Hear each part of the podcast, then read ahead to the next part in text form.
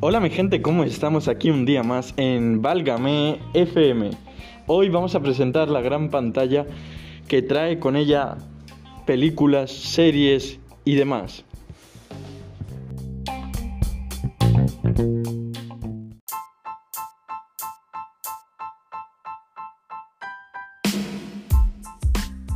Hoy os voy a hablar de lo que nosotros llamamos actores, lo que quiere decir que interpretan las películas que a nosotros más nos gustan.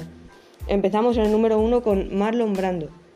Este actor estadounidense falleció en 2004 y fue sin duda uno de los más grandes, especialmente entre los años 50 y los 70. Triunfó con películas como Un tranvía llamado Deseo, El Padrino, El último tango en París y Apocalipsis Now entre otras. Se llevó dos Oscars al mejor actor gracias a sus papeles en El Padrino y On the Waterfall. Por, en segundo puesto tenemos a Jack Nicholson, uno de los grandes actores que hoy en día conocemos. Este actor estadounidense tiene ahora 82 años y se retiró hace unos años de la interpretación por problemas de salud, siendo 2010 el año en el que se estrenó su última película, ha ganado tres Oscars al mejor actor con películas. Alguien voló sobre el nido de Cuco, La fuerza del cariño y Mejor imposible. En tercer puesto tenemos a un actor increíble llamado Robert De Niro. Con 74 años sigue activo rodando en películas. Y por mucho que pasen los años no pierde ese maravilloso toque que siempre ha tenido ante la cámara. Ganó dos Oscars. El primero al mejor actor de reparto por El Padrino 2 y el segundo al mejor actor por su interpretación en Toro Salvaje. En cuarto puesto, y no por, no por ello menos importante, Daniel Lewis. Este actor británico tiene 62 años y en el 2017 anunció que se retiraba definitivamente de la interpretación para poder disfrutar de su vida en familia. Sin duda es uno de los mejores actores de la historia, gracias a haber interpretado películas como Filadelfia, Shakespeare in Love, El Señor de los Anillos, etc. Además ganó tres Oscars al Mejor Actor por Mi Pie Izquierdo, Pozo de Ambición y Lincoln. Y por último tenemos a Anthony Hopkins. Este actor galés tiene actualmente 81 años. Ha intervenido en más de mil series y películas durante toda su carrera profesional. Ganó un Oscar al mejor actor por su legendaria participación en El silencio de los corderos. Y lo hemos visto también en películas como Leyendas de Pasión, Lo que queda del día o Hitchcock, entre otras. Bueno, y con esto terminamos con lo que decimos los actores.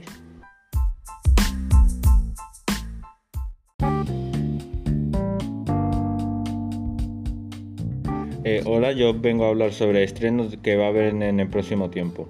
El primero va a ser el 5 de febrero en HBO.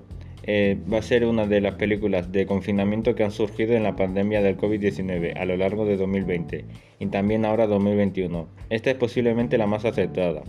Doug Liman, con el guion de Stephen King, eh, nos cuenta una historia sobre una pareja al borde de un ataque de nervios. El confinamiento les ha pasado factura, su relación está rota y encima les aparece la oportunidad de robar un diamante valorado en 3 millones de euros.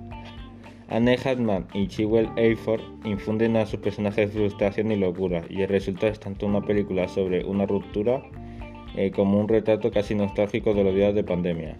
Luego está como está el 16 de abril Mortal Kombat. El famoso videojuego vuelve a la gran pantalla por tercera vez, y las tortas y la violencia están aseguradas. No en vano ha sido calificado como no recomendada para menores de 18 años, y con razón. La película de Simon McQueen no se corta un pelo a la hora de mostrar la violencia llevada a los extremos con sus luchas trepidantes. Como tiene que ser, el resultado es una aventura de acción, no apta para estómagos sensibles, pero que da todo el entretenimiento y violencia lúdica que los fans estaban buscando. Esta adaptación ha tardado en llegar, pero la espera ha valido la pena. Después, el 20 de enero, en Netflix, esta película de Simon Stone, basada en la novela de John Preston, cuenta la historia real de excavación de Sutton Hoo en 1939, donde se encontraron centenares de objetos en un barco funerario de la edad anglosajona, que fue clave para el entendimiento del pasado del Reino Unido. Así conocemos y reivindicamos a Basie Brown, Ralphians, que junto a la terrateniente Pretty destierran estos tesoros mientras lidian con problemas personales y la sombra de la Segunda Guerra Mundial. Una película llena de clasicismo e imágenes preciosas.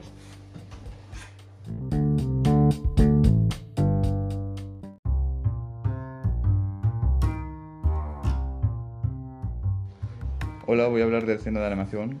El cine de animación es un tipo de cine que en vez de usar actores y escenas reales, usan dibujos y, lo hacen por ordenador también 3D.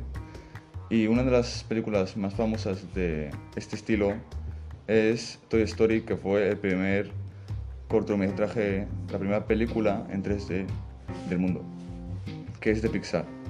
La trama gira en torno a unos juguetes que son propiedad de un niño llamado Andy, que en torno va creciendo, se va deshaciendo de ellos y, y van viviendo aventuras. Otras películas muy famosas son Tadeo Jones, que es de España, que trata sobre una persona llamada Tadeo que va viviendo aventuras por ahí. Por ejemplo, una, por ejemplo, una aventura que tiene que hacer es encontrar una ciudad perdida y la encuentra. Y otras películas muy famosas también es Planeta 51, que fue la primera película de animación de España del mundo. También quiero hablar sobre el cine de animación japonesa, como El viaje de Chihiro o películas como Dragon Ball, que... Y, en esas películas se crea el género anime o manga. Y eso es todo por ahora. Adiós.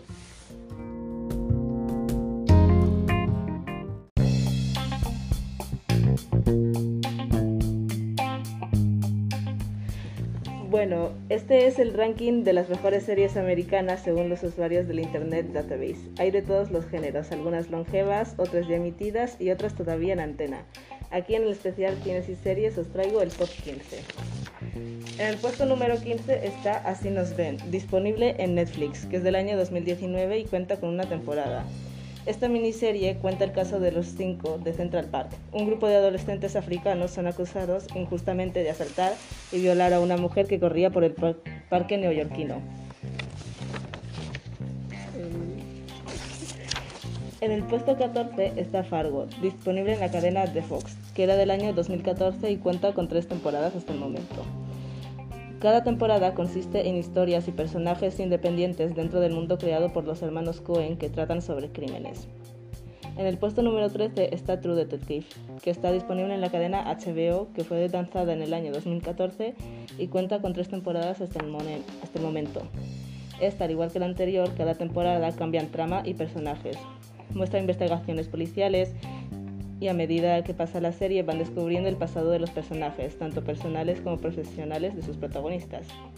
En el puesto número 12 está Batman, The Animated Series, que, está, que estaba disponible en la cadena ABC, que fue del año 92 al 95 y cuenta con cuatro temporadas. Esta serie cuenta la historia de Batman, de Batman en la ciudad de Gotham, y muchos la consideran la mejor adaptación de Batman en su historia. En el puesto número 11 está Firefly, que estaba disponible en la cadena Fox del año 2002 al 2003 y cuenta con una temporada. Esta serie transcurre en el año 2517, en el que los humanos llegan a su nuevo sistema solar y la tripulación de renegados de la nave Serenit tienen que intentar sobrevivir en el territorio hostil. En el puesto número 10 está la, la dimensión desconocida, que está disponible en la cadena CBC americana en el año del año 59 al 64 y cuenta con cinco temporadas. Esta serie legendaria es en el que cada episodio cuenta una historia diferente que explora los géneros de la ciencia ficción, de la fantasía o del terror. En el puesto número 9 tenemos a Sherlock, que está disponible en la cadena BBC y del año 2010, que cuenta con cuatro temporadas hasta el momento. Y esta es una moderna adaptación del místico personaje Sherlock. En el puesto número 8 está Los Soprano, que está disponible en la cadena HBO, que fue del año 99 al 2007, que cuenta con seis temporadas. Trata de la vida de Tony Soprano, que es el jefe de la, navia, de la mafia de New Jersey. Ah, Ana, no puedes hacer eso.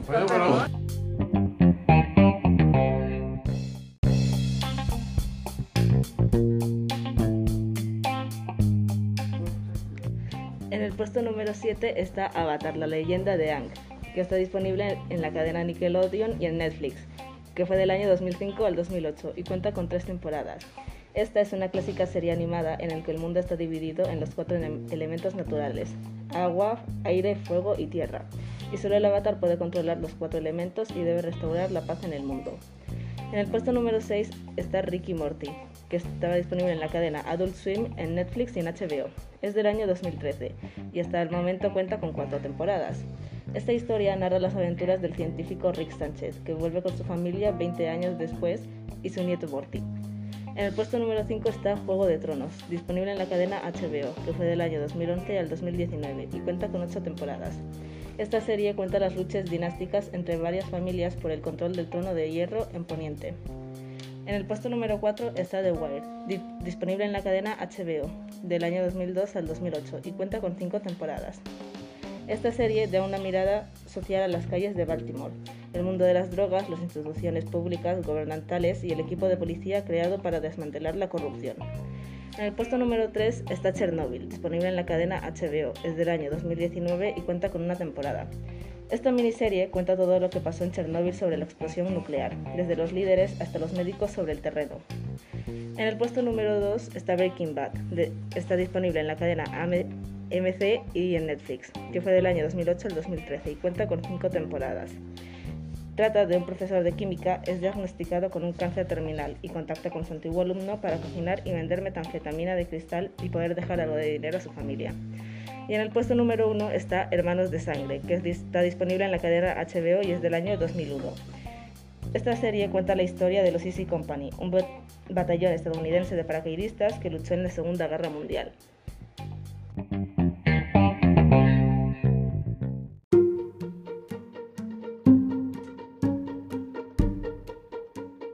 Pues hoy vamos a hablar de una serie que para mi gusto es la favorita y una gran serie española con, muchas, con mucha audiencia. Eh, se llama La que se avecina. Trata de una comedia española eh, que, sobre una comunidad que les pasa cosas eh, divertidas y surrealistas.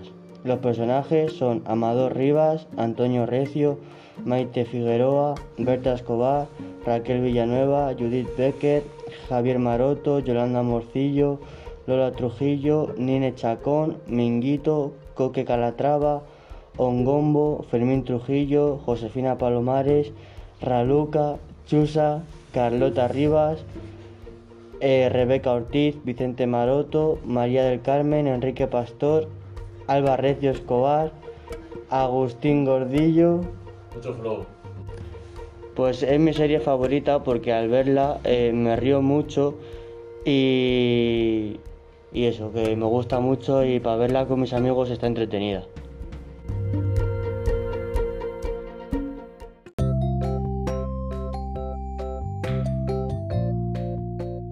Bueno gente, yo voy a hablar de mi serie favorita que es, que es Dragon Ball. Eh, Dragon Ball trata de, pues, de... Bueno, hoy voy a hablar de mi serie favorita que se llama, que se llama Dragon Ball, aunque tiene varios varias temporadas como Dragon Ball Z, Dragon Ball, Dragon Ball GT y Dragon Ball Super. Mi favorita a mí para, eh, personalmente es Dragon Ball GT.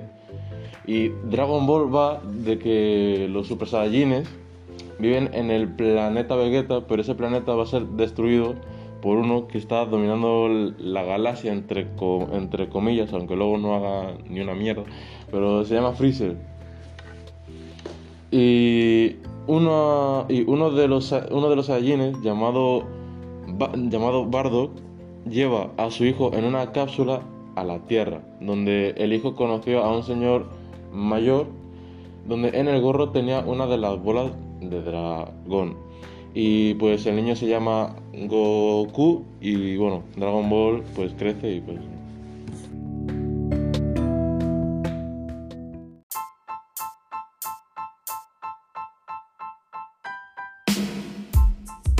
Hola mi gente, ¿cómo estáis? Aquí voy a hablar de mis series preferidas.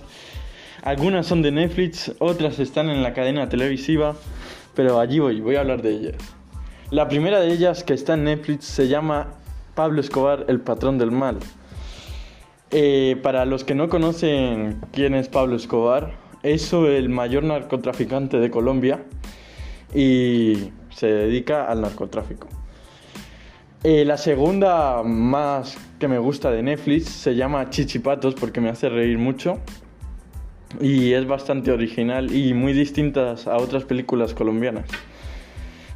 La tercera de Netflix me gusta bastante. Es. No es un. Una serie normal, es anime. Que se llama Fairy Tail. Para mí, las mejores de anime. Me vi todas las temporadas que hay en Netflix y las repetí. Para la gente que no sepa lo que es el anime, explícalo, Juan. El anime es unos dibujos animados.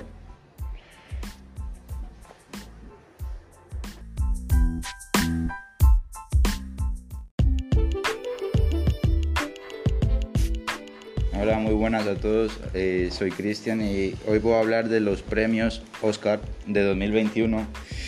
Eh, los premios Oscar son los premios dedicados al cine que se dan en Estados Unidos. Se entregan cada año a mejor actor, mejor película, mejor director, mejor guion, mejor banda sonora. Eh, el ganador a mejor película de este año fue Nomadland, que fue estrenada en, a finales de abril eh, y el mejor actor eh, Anthony Hawkins y al mejor director a Chloe Zhao de Nomadland también.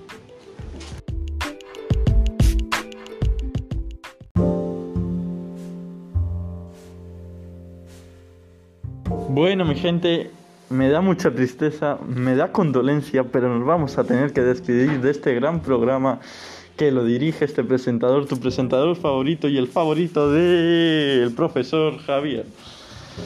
Hasta luego y nunca más.